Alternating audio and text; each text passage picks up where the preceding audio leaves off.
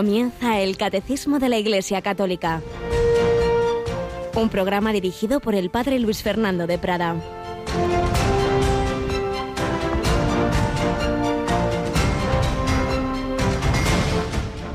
Mujer, ¿por qué lloras? ¿A quién buscas? Ve a mis hermanos y diles, subo al Padre mío y Padre vuestro, al Dios mío y Dios vuestro. Cristo ha resucitado, aleluya. Verdaderamente ha resucitado, aleluya. Pues así es, muy querida familia de Radio María, Santa y Feliz Pascua de Resurrección. Estamos en esta semana que es un día, un día prolongado en ocho días, esta solemnidad de la resurrección de Cristo, la octava de Pascua y cada día el Evangelio nos trae alguna de las manifestaciones o apariciones de, de Jesús. Hoy a la Magdalena. ¿Por qué lloras? ¿A quién buscas? ¿Cuántas veces estamos tristes, llorosos, dándonos vueltas a nosotros mismos o buscando a un Jesús así como de recuerdo, sin darnos cuenta de que está vivo a nuestro lado? Quizá en este momento de tu vida no lo sientes. Señor pues tiene sus caminos, a veces se nos manifiesta sensiblemente y muchas otras veces en esa oscuridad de la fe y nos conviene madurar, no siempre el caramelito, pero está resucitado y nos hemos saludado, Yolanda y un servidor, como se suele hacer en, sobre todo, países de, de Europa del Este, se encuentran los cristianos en estos días y uno dice, Cristo ha resucitado, y el otro responde, Yolanda. Verdaderamente ha resucitado. Y así se lo estás enseñando a tus sobrinas, por ejemplo, ¿verdad? Por ejemplo, sí. Yo también lo aprendí aquí en Radio María, bueno, pues lo transmito. Estupendo. Bueno, pues en esta semana de, de Pascua, en esta octava de Pascua, después de esas celebraciones que hemos tenido, de los oficios que os hemos eh, ofrecido, después de todas esas tandas de ejercicios espirituales, la última de 20 meditaciones del Padre Víctor Castaño, Seguimos ahora también orando porque estamos en la novena de la misericordia, ¿verdad? Estamos celebrando esa novena pues hasta este domingo y lo estamos rezando después de los informativos hacia las tres menos cuarto eh, empieza la novena y luego ya la corona. Así es. Y por otro lado, estamos viendo esas apariciones de Jesús a los apóstoles y es un tiempo eclesial hasta su ascensión Jesús les va dando una serie de instrucciones y terminará todo con el envío misionero. Id al mundo entero, anunciad, predicad el Evangelio, bautizando en el nombre del Padre y del Hijo y del Espíritu Santo. Bueno, pues precisamente los sucesores de los apóstoles son los obispos. Bueno, pues en esta semana tenemos un acontecimiento eclesial importante, ¿verdad? Tenemos la consagración episcopal de Monseñor Francisco José Prieto, como obispo auxiliar de Santiago de Compostela. Y Radio María va a estar allí, en Santiago de Compostela, en la catedral, el sábado 10 de abril, este sábado a, las, a partir de las 11 de la mañana. Así es, en esa maravillosa catedral, en este año compostelano, pues ese nuevo obispo que será allí consagrado, pues os lo llevaremos a vuestra casa, esa señal de esa siempre importante celebración eh, litúrgica que tiene la Iglesia. Y volviendo a lo primero, esas tandas de ejercicios que hemos tenido tan, tan bellas, tan profundas, cada una con su estilo. En la quinta semana de Cuaresma, el padre Benito Lopo, de aquí de la, de la parroquia castrense, el padre Ramón, vicario de vida consagrada de Getafe, y el padre Manuel Arostegui, por la noche, que nos ha hablado desde los santos padres, la importancia de la paciencia y de la oración y de madrugada una repetición de una, una, tanda que hace años dio el padre Francisco Javier Fernández Perea y luego ya en la Semana Santa esa eh, tanda fuerte, intensiva, 20 meditaciones del padre Víctor Castaño, todo eso se fue subiendo inmediatamente a la web de Radio María, al podcast, hay muchos lo estáis descargando, pero quienes preferís tener en casa el disco, bien de una tanda en particular o bien de todas juntas, que ya sería un DVD, o también ya hemos iniciado en Radio María, porque somos conscientes de que cada vez se usan menos los discos y más los pendrives, los pinchos o como queramos llamarlos, pues podéis solicitarlo. Esperad unos días, todavía no nos ha dado tiempo a tener todo preparado como es natural, pero, pero bueno, ya podéis pedirlo como siempre a través de la web o a través de ese número de teléfono para cualquier contacto con nosotros en 91 822 8010. Bueno, pues nosotros vamos a volver a recoger algunas pinceladas de la vida de un convertido. Es muy bonito que en estos días eh, se están bautizando en la vigilia de Pascua el próximo domingo. se están bautizando adultos que, que ya sus familias pues no fueron bautizados de niños, que han crecido sin fe, pero se han encontrado con Cristo resucitado. Dentro del ambiente general secularizado también tenemos que decir que constantemente van llegando noticias de conversiones. Sí, sí, el Señor no se está quieto, el Espíritu Santo sigue actuando, sigue habiendo Agustines que, que el Señor cambia su vida, sigue habiendo Saulos que de perseguidores, de atacar a la Iglesia, aunque no sea violentamente, pero sí con sus palabras, etcétera, se convierten en seguidores de Jesús. Es una gran alegría. El Señor sigue actuando, pues encomendamos a todos los que en estos días están incorporando a la Iglesia y, por eso es también bonito conocer conversiones, como fue la de Carlos de Foucault, que de ser ateo y de llevar una vida disipada, pues acabó en, en un camino de seguimiento de Cristo y, en definitiva, de santidad. Pues vamos a retomar unas pinceladas de, de, su vida, tal como la cuenta José Luis Vázquez Borau en, en esta, esta recolección de conversos, Carlos de Foucault y convertidos del, del siglo XX.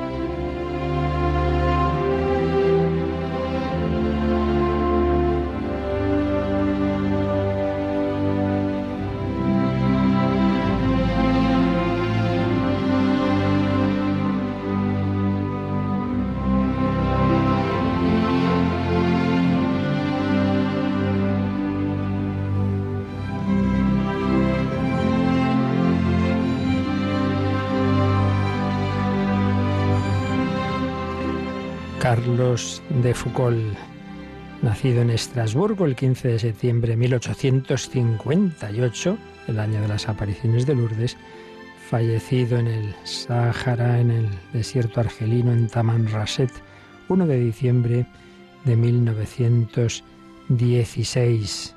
Carlos de Foucault se convirtió en aquella mañana tempranera en París, donde se acercó a buscar a ese sacerdote del que le habían hablado mucho y bien, pero simplemente para que le instruyera, para conocer la religión católica, que ya empezaba a pensar que podía ser la verdadera después de haber perdido la fe. Pero ese sacerdote, el padre Ubelén, pues se dio cuenta de que sí tenía algo de fe, una fe que había recibido de pequeño, con el bautismo, con la comunión, etcétera, pero que luego se había perdido con todas las andanzas y pequeños desastres o grandes desastres de su vida juvenil. Pero quedaba, quedaba ese resto. Y por eso vio que estaba en disposición de no solo hablar con él, sino de confesar sus pecados. Se fió del Padre, lo hizo, de recibir la comunión, lo hizo, y en efecto fue recibir esos sacramentos y la luz brilló en su corazón, se encendió de nuevo esa llama que parecía totalmente apagada de la fe. Todo cambió, todo cambió en la vida de ese hombre. Pero comenzaba un largo proceso. Si eso fue en una mañana, en una hora, luego en cambio fueron años de búsqueda de la voluntad de Dios. Y es que la conversión tiene muchas etapas. Hay una primera conversión, sí, es verdad. Dios está aquí, Cristo es el Hijo de Dios, sí pero luego hay que convertir toda la vida, hay que seguir al Señor. Los apóstoles vieron por primera vez a Jesús una vez, sí, sí, pero luego quedaba mucho camino, quedaba mucho por andar. Pues nos cuenta José Luis Vázquez, comienza una búsqueda ardua y difícil de la voluntad de Dios. Unos años después escribiría Carlos de Foucault. He aquí siempre que desde hace diez años que me volvisteis, Señor, al redil, desde que me convertisteis y sobre todo desde hace años, desde hace ocho años, vuelve tan a menudo, tan a menudo a mis labios. Ese deseo de hacer la voluntad de Dios. Pero qué importante es tener un guía, pues lo tuvo. Desde esa mañana de la conversión, Carlos será ayudado durante 24 años por el padre Ubelín, un amigo y un padre para este recién converso, un sacerdote que a pesar de ser un hombre muy insigne, catedrático de historia con estudios teológicos en Roma, pero había pedido insistentemente no ser profesor, sino un humilde colaborador, un coadjutor en una parroquia, rechazando la cátedra de historia que se le había ofrecido en el recién fundado Instituto Católico de París. No, no, él querrá ser un simple coadjutor de la parroquia de San Agustín hasta su muerte en 1910. ¿Y qué es lo que hace el padre Ovelén en la dirección de Carlos de Foucault? Pues injertar en el alma de su dirigido un amor sencillo pero ardiente a Jesucristo. Eso es el núcleo, ese es el núcleo de la vida cristiana, el amor a Cristo. Por eso, una carta que le escribió a su padre espiritual Carlos de Foucault, escribiría, el amor a Jesús que usted ha puesto en mi corazón, tanto como ha podido y con tanto cuidado. Ese es el núcleo de la vida cristiana, no tal práctica, tal otra, que serán buenas y necesarias precisamente si ayudan a ese amor a Cristo, pero el núcleo está ahí, en el amor, conocimiento, amor y seguimiento de Jesucristo.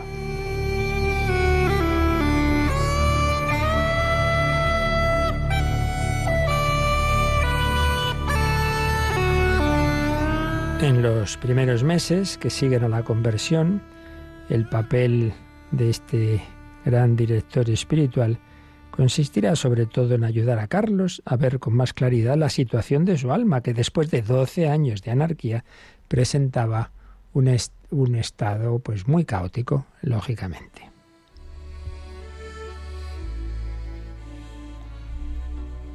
Y por eso, pues hubo un tiempo de un trabajo de ir superando obstáculos, objeciones, pero también de recibir grandes gracias que iban formando a esa alma. Hubo un sermón del padre Ubelén en 1868 que marcó profundamente a Foucault. Decía así, Dios quiere hacernos ver que la pequeñez y la humildad son la condición de la grandeza. Jesucristo no quiso otra cosa para sí mismo. El grano de trigo no fructifica si no se echa en tierra. Pues sí, Foucault iba a seguir siempre ese camino de la sencillez, de la humildad, del escondimiento. También era el hombre importante. Ya recordamos que había tenido mucho, mucho éxito una obra que escribió como fruto de aquel viaje que hizo de incógnito por, por tierras africanas. Sí, podía, además era de una familia importante, el vizconde de Foucault. Recordemos que se habían publicado itinerarios en Marruecos y reconocimiento en Marruecos. Todo eso había recibido, había tenido mucho éxito, pero Foucault no quiere éxitos humanos, ya solo le importa conocer a Jesucristo. Y para ello, pues quiere ir a la tierra donde vivió Jesús, a Tierra Santa. Por eso el 2 de noviembre de 1888 se dirige a Touquet, en Bordelais, después a Nancy para despedirse de su familia y les dice que quiere permanecer unas semanas en Palestina y se embarca en Marsella. Y a mediados de diciembre llega a Jerusalén, que encuentra cubierta de nieve. Se entretiene recorriendo las calles, visitando iglesias, subiendo y bajando la cuesta del Monte de los Olivos. Pasa la Navidad en Belén y realiza luego una larga excursión a caballo por Galilea, acompañado de un guía.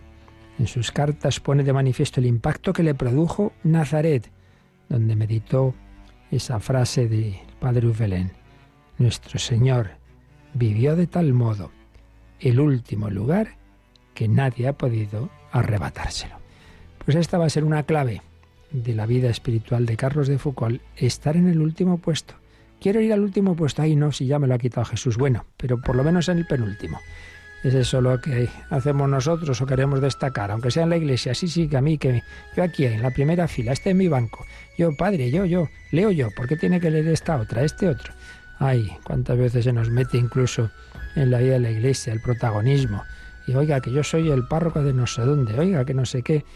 Vamos a pedir al Señor que nos redimió como grano de trigo caído en tierra, como un malhechor que resucitó, pero ahí no se manifestó precisamente en plan glorioso a destruir a sus enemigos, sino a tocar los corazones, a consolar a, Pedro, a Magdalena, por supuesto, a llenar de alegría a su Madre María. Le pedimos a Jesús ese seguimiento de sus caminos en humildad, en pobreza, en sencillez.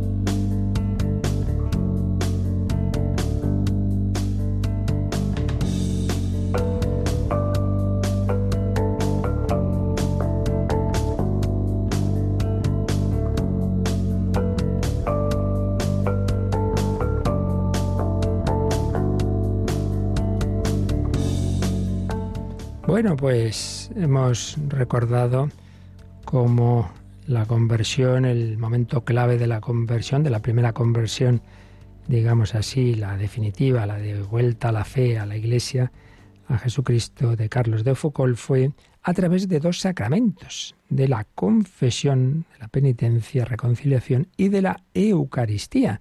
Al confesar después de muchos años y comulgar, pues esa, llamita que todavía estaba de la fe revive. Y es que Carlos, claro, de pequeño había sido bautizado, confirmado, había recibido la primera comunión, eso estaba ahí. Y concretamente el bautismo y la confirmación dejan algo permanente. Luego uno puede alejarse como él se alejó, uno puede vivir no en gracia de Dios, sino separado de Dios, sí, sí. Será un hijo malo, pero sigue siendo teniendo la marca de hijo de esta casa, de esta familia, como el hijo pródigo. Es hijo de su padre, aunque no viva como hijo. Eso estaba ahí. Es el carácter que decimos mm, que imprimen algunos sacramentos y bueno, y todo sacramento de alguna manera deja algo permanente, más allá de que su, su, fruto principal, que es vivir en la amistad de Dios, eso sí, el hombre puede echarlo a perder, ciertamente, pero, pero hay algo que no se quita y es de lo que estamos hablando. Jesucristo actúa hoy día a través de su cuerpo místico, que es la Iglesia, y nos quiere tocar el corazón a todos, agarrarnos con esos dedos, en la imagen que poníamos de ese cuerpo místico, esa cabeza, ese cuerpo y esas manos y, dedos que son los sacramentos, sacramentos que instituyó el Señor Jesús, sacramentos de la Iglesia, y en el número 1121 nos habíamos quedado, eh, donde hablábamos de un efecto especial que mm, se produce en tres sacramentos. Aunque ya estábamos, ya habíamos comentado un par de días, vamos a terminar hoy, si Dios quiere, de, de comentar este número que vamos a releer, el 1121. Los tres sacramentos del bautismo, de la confirmación y del orden sacerdotal confieren, además de la gracia, un carácter sacramental o sello por el cual el cristiano participa del sacerdocio de Cristo y forma parte de la Iglesia según estados y funciones diversos. Esta configuración con Cristo y con la Iglesia, realizada por el Espíritu, es indeleble. Permanece para siempre en el cristiano como disposición positiva para la gracia, como promesa y garantía de la protección divina y como vocación al culto divino y al servicio de la Iglesia. Por tanto, estos sacramentos no pueden ser reiterados. Un número que la verdad es que hace una síntesis estupenda en, unas líneas, pues nos condensa todo lo esencial de la doctrina católica sobre lo que llamamos el carácter sacramental que imprimen, por hablar de alguna forma, estos tres sacramentos. Todo sacramento, lo decíamos antes, todo sacramento lo que busca es intensificar nuestra relación con Cristo, en la amistad con Él. Ese es el fin fundamental de todo sacramento. Pero, pero mm, ese, es el fin, pero también hay un medio y algo que, que, se da en, en, todos los sacramentos, algo más permanente, porque la amistad se puede perder. Y, por ejemplo, se casan dos novios. Bueno, pues eso ya está, se han quedado casados. Luego pueden vivir mal el matrimonio, luego pueden pelearse. Bueno, sí, sí, pero el vínculo está ahí, eso no se quita. Bueno, pues particularmente bautismo, confirmación y orden sacerdotal dejan algo fijo, algo permanente, un sello en el alma, en, el cuerpo, en la persona, que, que, que no, que eso va a estar ahí, que son bautismo, confirmación y orden sacerdotal. Nos incorporan a Cristo, que es sacerdote, y por eso nos ha dicho este número, que por este carácter el cristiano participa del sacerdocio de Cristo.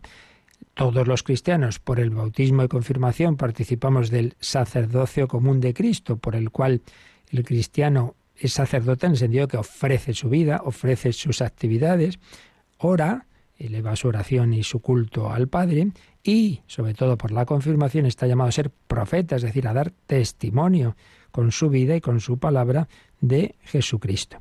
Le incorpora a Cristo, sacerdote, profeta y rey, le incorpora a la Iglesia, y claro, también dependiendo si has recibido el bautismo, si has recibido la confirmación, si has recibido el orden sacerdotal, pues ya es en una situación distinta. Y dice que ese carácter, esa configuración con Cristo y con la Iglesia que realiza el Espíritu Santo es indeleble, eso no se pierde, permanece para siempre en el cristiano y es disposición positiva para la gracia, es decir, que aunque uno luego pierda la gracia, y volvemos al caso de Carlos de Foucault, se separó de Dios, no vivía en la amistad con Cristo, pues él pensaba que, que, había perdido por completo la fe. Sí, se había separado del Señor, pero es una disposición para la gracia, es, hay algo que tira de ti a volver a casa, es promesa y garantía de la protección divina. Si, si algo le llamaba en su corazón, eh, no lo sabría expresar, no era consciente, pero estaba ahí. Por eso es tan importante recibir los, los sacramentos, eh, aunque uno luego uno diga, ay Dios mío, que luego este, este chico se, se echa a perder. Bueno, ahí lleva una señal en su corazón que siempre va a ayudar a que vuelva a casa. Disposición positiva para la gracia. Como esto es algo permanente, estos tres sacramentos no se pueden reiterar. No se puede volver a bautizar a uno que ha sido bautizado válidamente o volver a confirmar, ay, es que yo me confirmé en pecado. Bueno, pues te confirmaste. Ahora revive, se llama esa gracia que entonces no recibiste porque eso, porque no, no lo hiciste bien, pero que no lo hiciste bien no quiere decir que sea inválido. Si el sacramento se hizo libremente, otra cosa es que hubiera sido obligado, claro, sin libertad no hay nada, pero si lo recibiste libremente, aunque mal preparado, no te preocupes, que eso revive, por así decir. Bien, pues esto es lo que nos dice ese número y estábamos ampliándolo, como estamos haciendo en varios temas, con esta obra, este Tratado General de los Sacramentos del Padre José Granados García, hemos visto que en este tema, como en todos los demás, pues la Iglesia va profundizando, basado en los datos bíblicos y, en, la, en la tradición de la Iglesia, en lo que desde los inicios la Iglesia ha ido celebrando en su liturgia, ha ido predicando y lo que se inscribió bajo inspiración del Espíritu Santo en el Nuevo Testamento se va profundizando y muchas veces es cuando llegan las discusiones, las negaciones, cuando se precisan estas cosas. Entonces habíamos hecho eh, siguiendo, sintetizando esta síntesis del padre Granados, pues un recuerdo rápido de cómo la doctrina del carácter sacramental se ha ido desarrollando en la historia de la Iglesia. Vimos un poquito los datos bíblicos, cómo aparece esa expresión del, del sello, por ejemplo, en Efesios 4:30, se habla del Espíritu Santo con que Él os ha sellado para el día de la liberación final se habla de cómo ese sacramento nos da como un ser nuevo, una realidad nueva, igual que uno nace y tiene para siempre un cuerpo que luego puede enfermar, pero ha recibido ese cuerpo de sus padres, pues también uno renace en el bautismo, recibe un nuevo ser que nos transforma, eso es algo estable. Como los, los santos padres van profundizando en esa imagen del sello que el fiel recibe en el bautismo, como ven que es irrepetible como si se ha recibido el bautismo válido, aunque sea en una comunidad cismática, como pasó con los donatistas, San Agustín dice, no, no, no, no se puede repetir.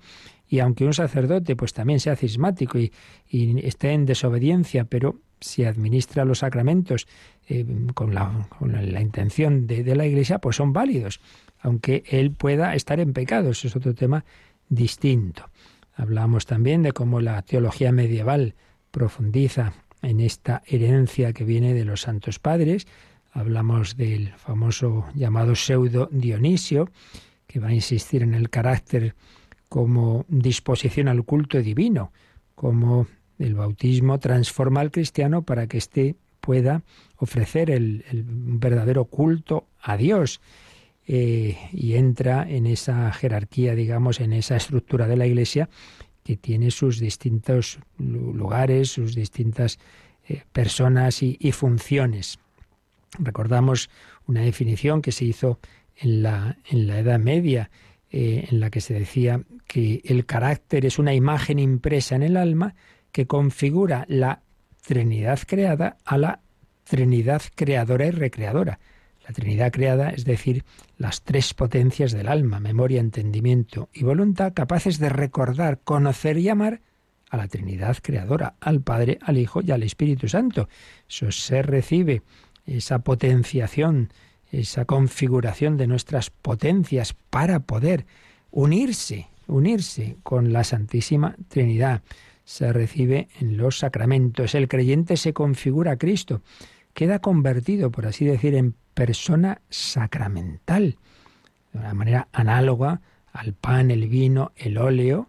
Bueno, pues ya no es pan, vino y óleo sin más, han sido transformados en la Eucaristía, en la, en la unción de enfermos o en otras unciones. Bueno, pues el cristiano también ha sido transformado. Santo Tomás de Aquino, sobre todo, va a insistir en la importancia de la encarnación del Hijo de Dios eh, que ha asumido una humanidad, pues bien, los sacramentos y concretamente el carácter deriva de la encarnación. El Hijo de Dios nos santifica con una humanidad, con una con un alma y un cuerpo humano. Bueno, pues por eso también el Señor nos santifica a través de realidades materiales. Hoy día hay un cierto espiritualismo, bueno, también lo había al principio, con los gnósticos. Hoy hay un neonosticismo de hecho, se ha hecho alusión varias veces en, intervenciones del Papa Francisco, de la coración por, de la fe, doctrina de la fe, a ese neonosticismo de un falso espiritualismo, todo muy espiritual, muy espiritual, pero sí, sí, es que, oiga usted, es que, es que Dios ha hecho carne, ¿no? Y claro, prescindimos, queremos prescindir de los caminos que Dios ha establecido para el hombre, que no es espíritu puro, que no, que no es un ángel. Y por eso Dios se ha hecho hombre.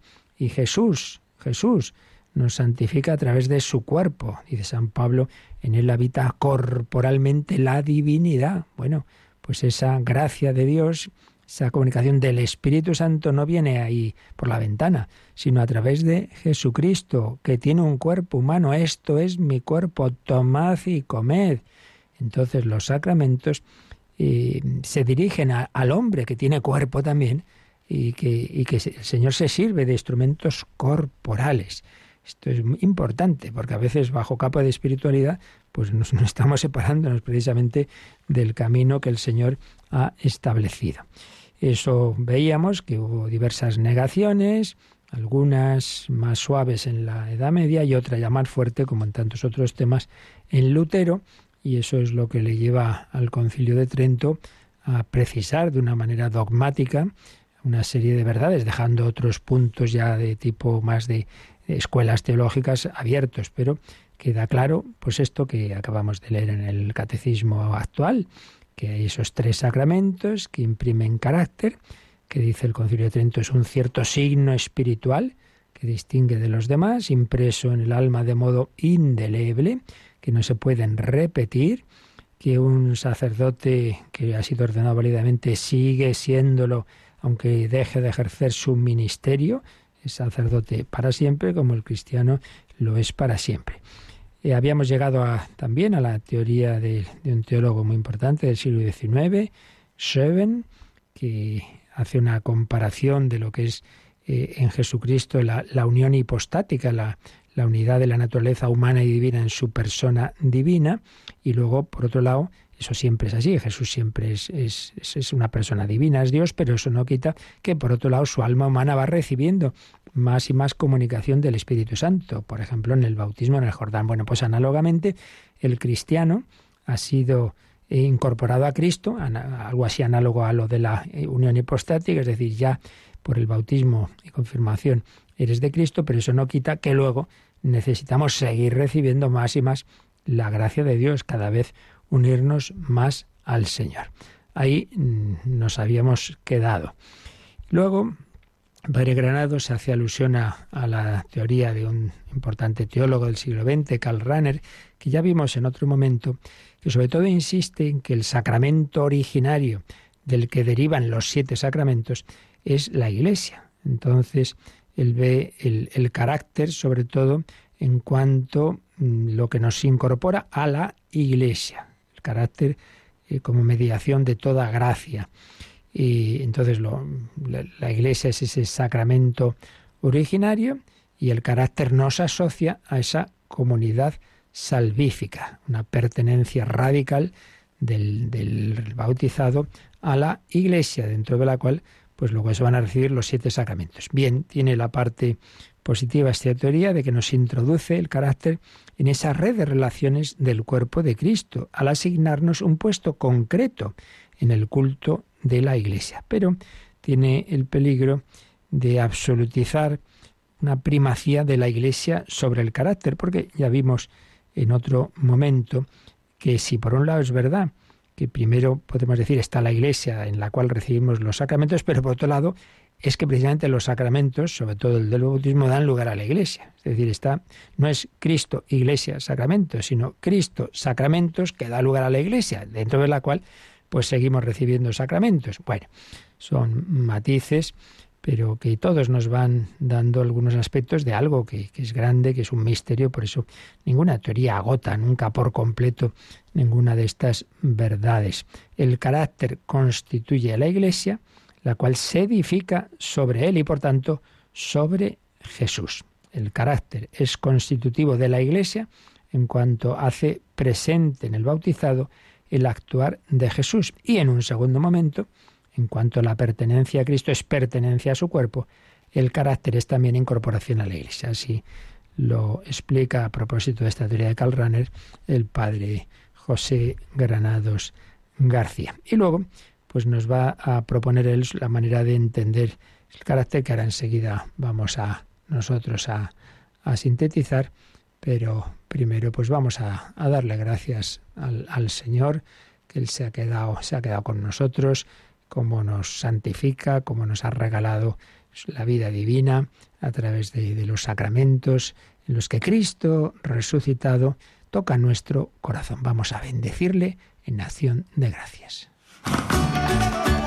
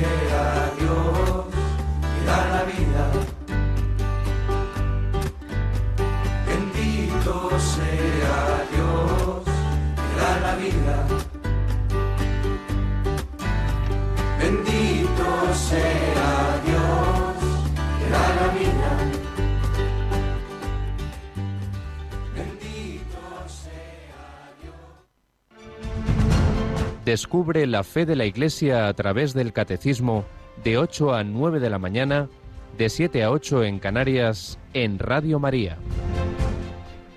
Bien, pues el padre José Granados eh, explica, nos da algunas formas o algunas reflexiones que pueden ayudarnos, siempre, y repito, dentro del misterio que, hay en todo lo, lo que viene de Dios, ¿no? Pero bueno, que pueden ayudarnos a entender un poquito esto del carácter de los sacramentos.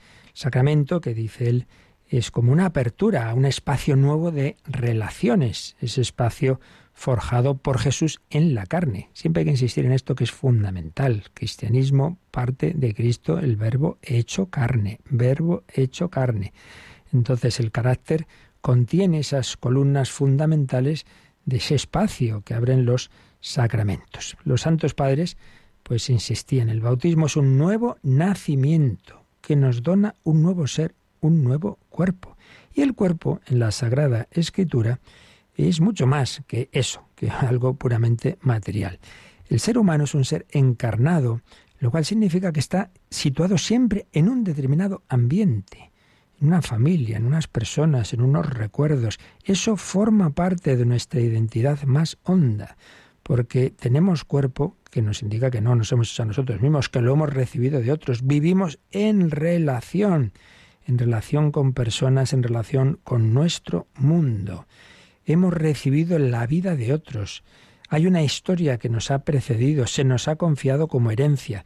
Al nacer en un cuerpo, vivimos sobre un trasfondo ya constituido, el de nuestra familia, patria, un determinado lenguaje, unas determinadas tradiciones.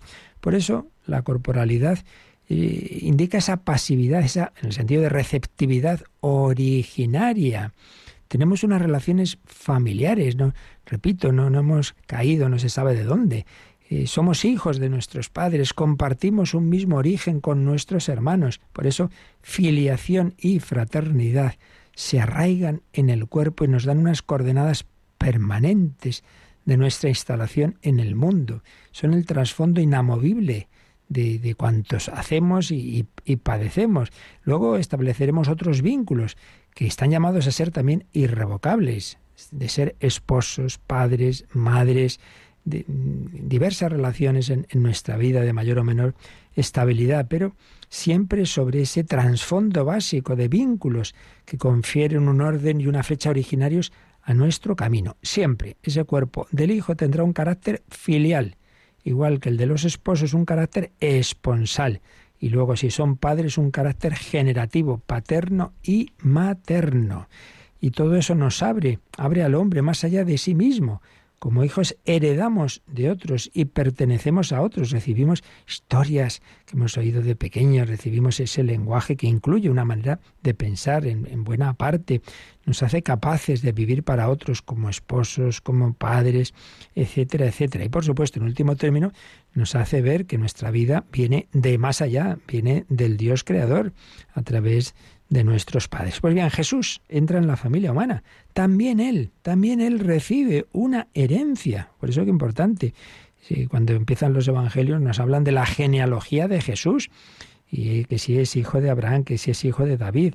Jesús tiene ese trasfondo de una familia humana, eh, heredado de generación en generación a partir de Adán, en último término, y en último término de Dios Padre, claro, pero también como hombre. Él se apropió de ese trasfondo de un modo único, pues como unigénito de Dios y primogénito de lo creado. Vivía esa receptividad originaria del cuerpo en referencia al Padre y en apertura a los hermanos, a nosotros. Por eso la Eucaristía es alabanza al Padre y entrega a los hermanos, mi cuerpo entregado por vosotros. Pero antes el Espíritu Santo va actuando en esa carne del Hijo va modelando a esa, esa humanidad de Jesús para, que ese cuerpo, esa, humanidad, esa carne mm, nos dé el fundamento para vivir nuestras relaciones con el Padre y con los hombres. Y esto va a culminar en la última cena. En la Eucaristía Jesús nos deja ese nuevo espacio de relaciones que es su humanidad. Tomad mi cuerpo para vivir como yo, para amar a Dios, para amar al prójimo, Tomad y comed, tomad y bebed. Cristo nos ofrece su modo de vivir en la carne, su modo de vincularse al Padre y a los hermanos. ¿Y cómo me incorporo yo a Jesús? Por el bautismo en primer lugar, que me da acceso a ese espacio. Por él recibimos un nuevo trasfondo, un punto cero de nuestra existencia, como si entráramos, bueno, es que es así, en una nueva familia. En el nuevo nacimiento del bautismo es como si recibiéramos un, un nuevo lenguaje materno. Es claro que sí. Ahora tengo a Abba, a Dios Padre, tengo a Jesús, tengo a María, tengo a los hermanos. Desde ahora recibimos un nuevo lenguaje. Podremos hablar bien o mal, pero lo haremos a partir de un idioma, que es el idioma de Jesús, que está orientado a esa plena comunicación con el Padre y con los hermanos. Una nueva corporalidad viene a ser el carácter, un nuevo modo de instalarnos en el mundo. Resumiendo lo que nos dice el Padre Granados, recibir el carácter es recibir el mismo trasfondo corporal de Jesús, asumir las mismas coordenadas básicas de su instalación en el mundo y de su vinculación con los hombres y con Dios, tal como Él las fue viviendo en su vida y las selló con su muerte y resurrección. Entonces, gracias al carácter, entramos en esa red de relaciones de la familia de Jesús, quedamos capacitados para recibir el amor de ese mismo Jesús, su Espíritu Santo.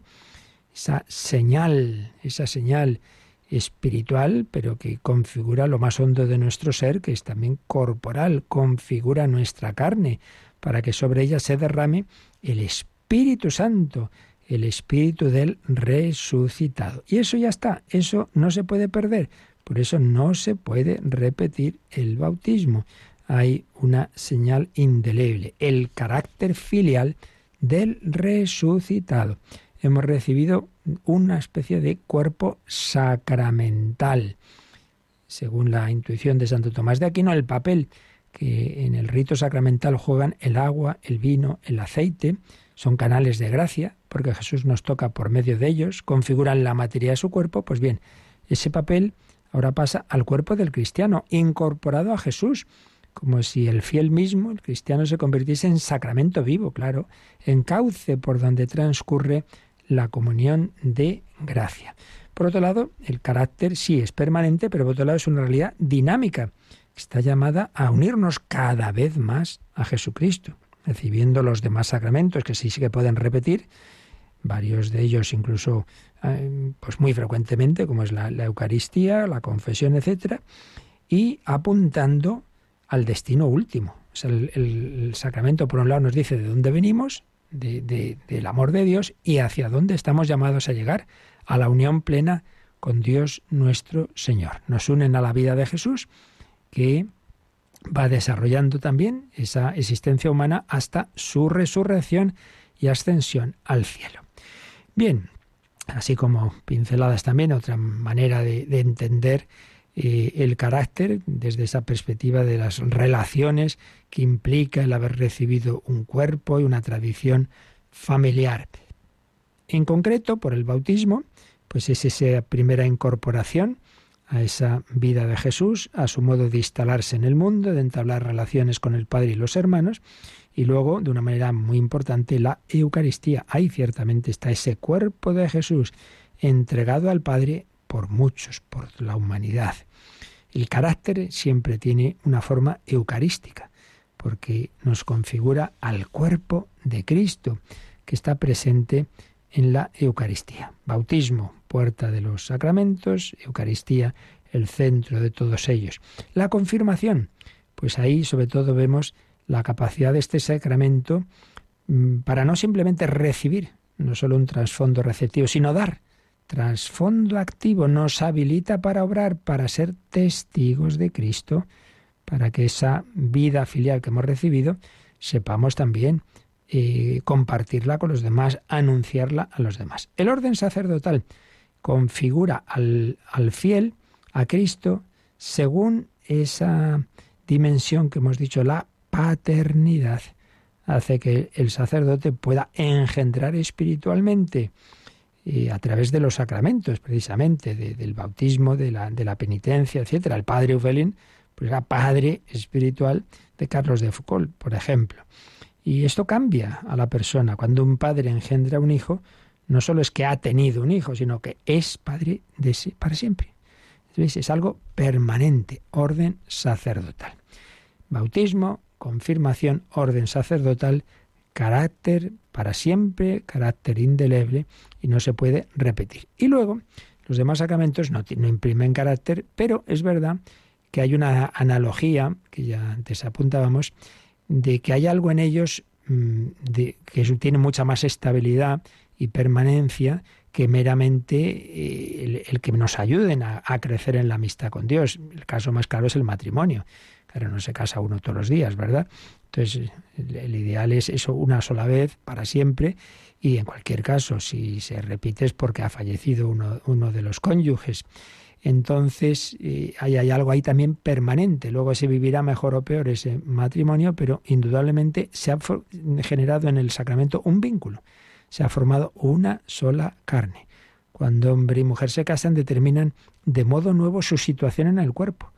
Ya no, su, su instalación en el mundo no es la de yo, sino la de nosotros, que conlleva un modo común de recorrer y de narrar las, las edades de la vida. Los dos bautizados que se casan comparten esa corporalidad de Cristo, pueden hacerse una sola carne. Claro, antes no, antes pues sería algo al margen de Cristo, esa unión física que por desgracia hoy tanto ocurre al margen del Señor. La penitencia, pues nos hace retornar, retornar al bautismo. De hecho, inicialmente así se veía la penitencia como un nuevo bautismo. Ay, que me, que me he separado de Dios. No has perdido el carácter bautismal, pero, pero no vives como hijo de Dios. Bueno, pues por la penitencia te reintegras a esa vida divina. La unción de enfermos, pues te configura especialmente a Jesús en su pasión y en su muerte, si también ya la recibes en el momento final. La enfermedad toca radicalmente el cuerpo del enfermo. Bueno, pues hay este sacramento que unge ese cuerpo. De nuevo lo de que estamos diciendo. Los sacramentos no son una cosa puramente espiritual. No, no. Espiritual sí, de Espíritu Santo, pero a través de, a través del cuerpo del ministro, del cuerpo del cristiano, a través de la, en este caso del aceite, del, de ese óleo sagrado que ha sido consagrado en la misa crismal para que a través de él Dios actúe. ¿Veis? Este es el camino ordinario de la actuación de Dios, no de una manera puramente espiritual, sino a través de la humanidad de Jesucristo, cuerpo y alma, y a su vez a través de la Iglesia, en la que estamos personas humanas y hay elementos materiales, pan, vino, agua, aceite, a través de los cuales el Señor actúa. Y esas actuaciones tienen una dimensión permanente, especialmente esos tres sacramentos, bautismo, confirmación, orden sacerdotal, y luego eh, el fruto último que siempre buscan es algo ya más dinámico, algo que está llamado a crecer y por desgracia se puede también perder, que es la amistad con Dios. Bueno, yo creo que ya con esto lo esencial de a qué se refiere esto del carácter lo podemos dejar y ya seguiremos mañana con el siguiente apartado del catecismo sobre los sacramentos. Pues vamos a, a dar gracias a, a Cristo, Jesús, el Hijo de Dios, hecho hombre, resucitado, sigue teniendo esa humanidad, sigue actuando en nosotros. Cristo resucitado, que, que, le, le, dijo a la Magdalena que, que lo redescubrió, que estaba vivo, se le agarró allá los pies, tranquila, que todavía no me he subido al Padre. Jesús sigue con nosotros hasta el fin de los tiempos. Le vamos a dar las gracias y como siempre nos quedan algunos minutitos, teníamos de hace días unas cuestiones pendientes y si queréis mandar alguna otra, ahora nos recuerdan cómo hacerlo. Participa en el programa con tus preguntas y dudas Llama al 91005 9419. 91005 9419. Puedes escribir un mail a catecismo arroba radiomaria.es o escribirnos un mensaje al teléfono de WhatsApp 668 594 383 668 594 383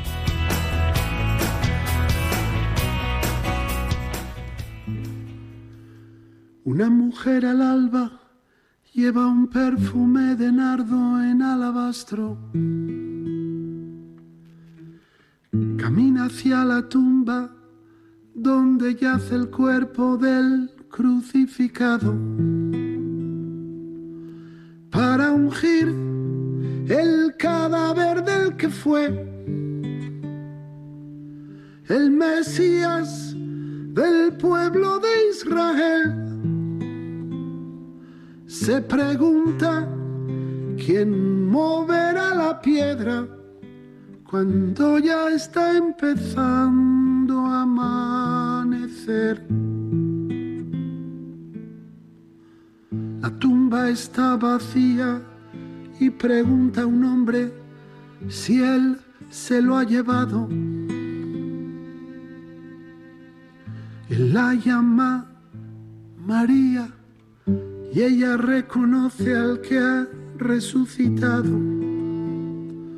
Rabuni se ha arrodillado a los pies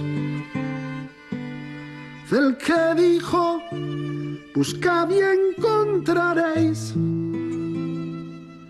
Él la envía, pedile a mis hermanos, volved a Galilea, allí me veréis.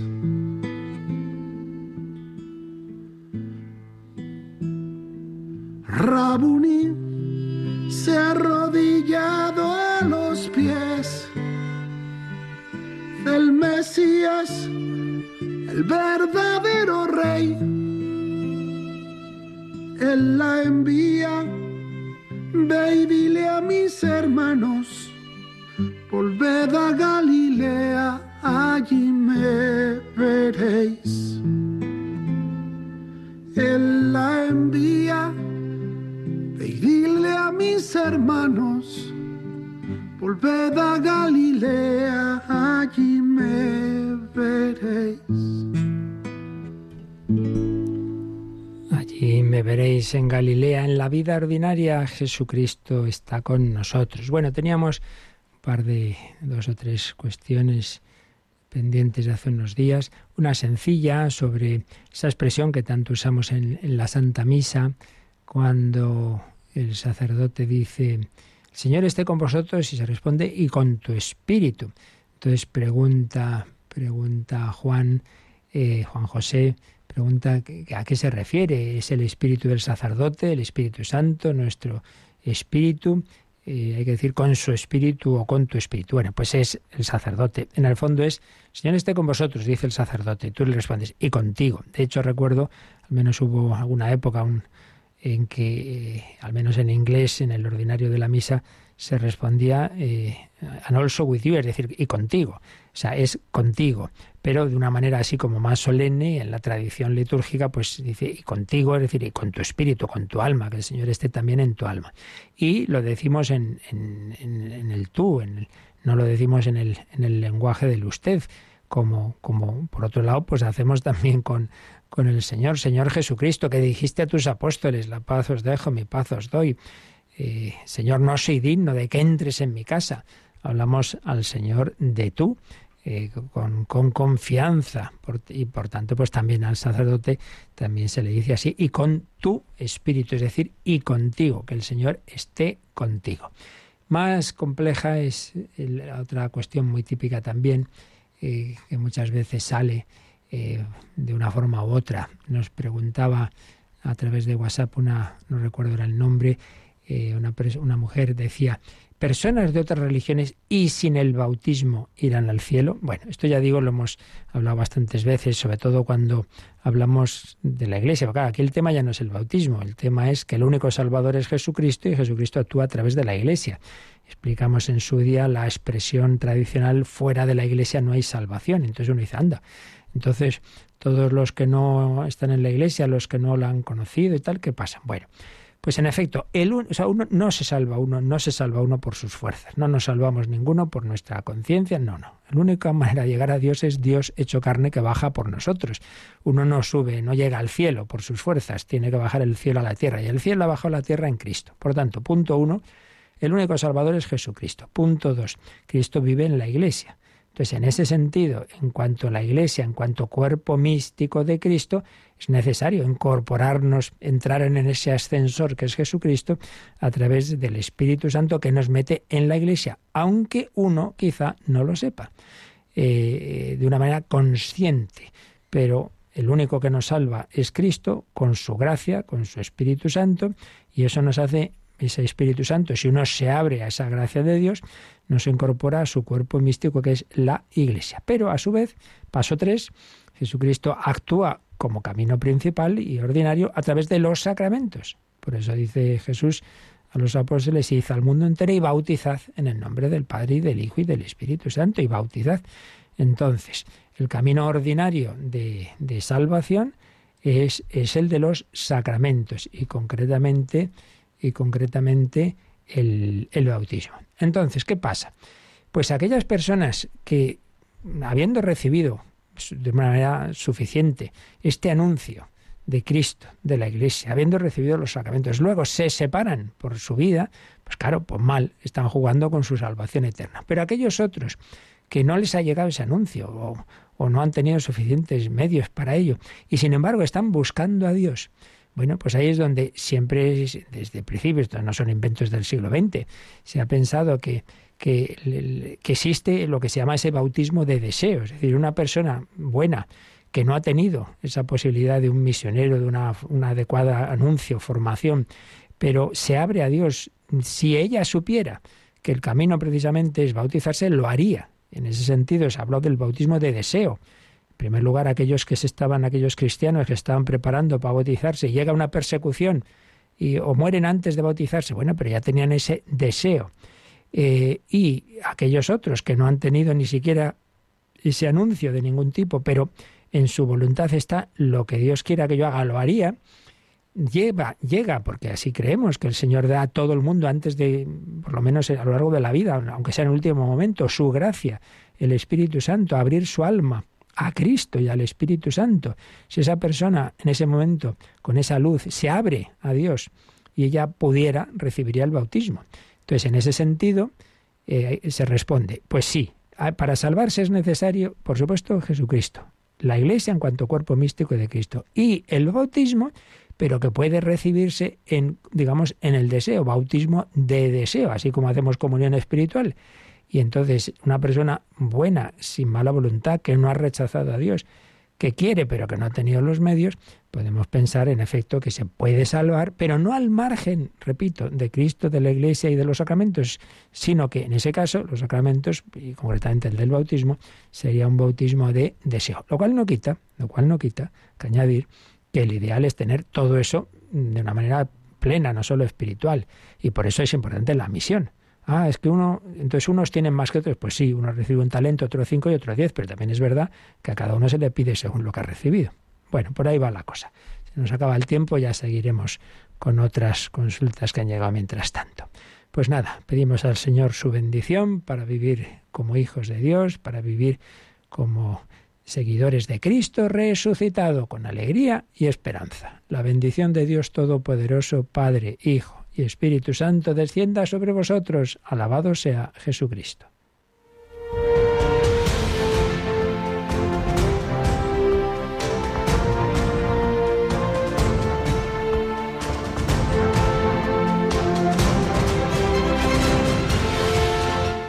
Han escuchado en Radio María el Catecismo de la Iglesia Católica,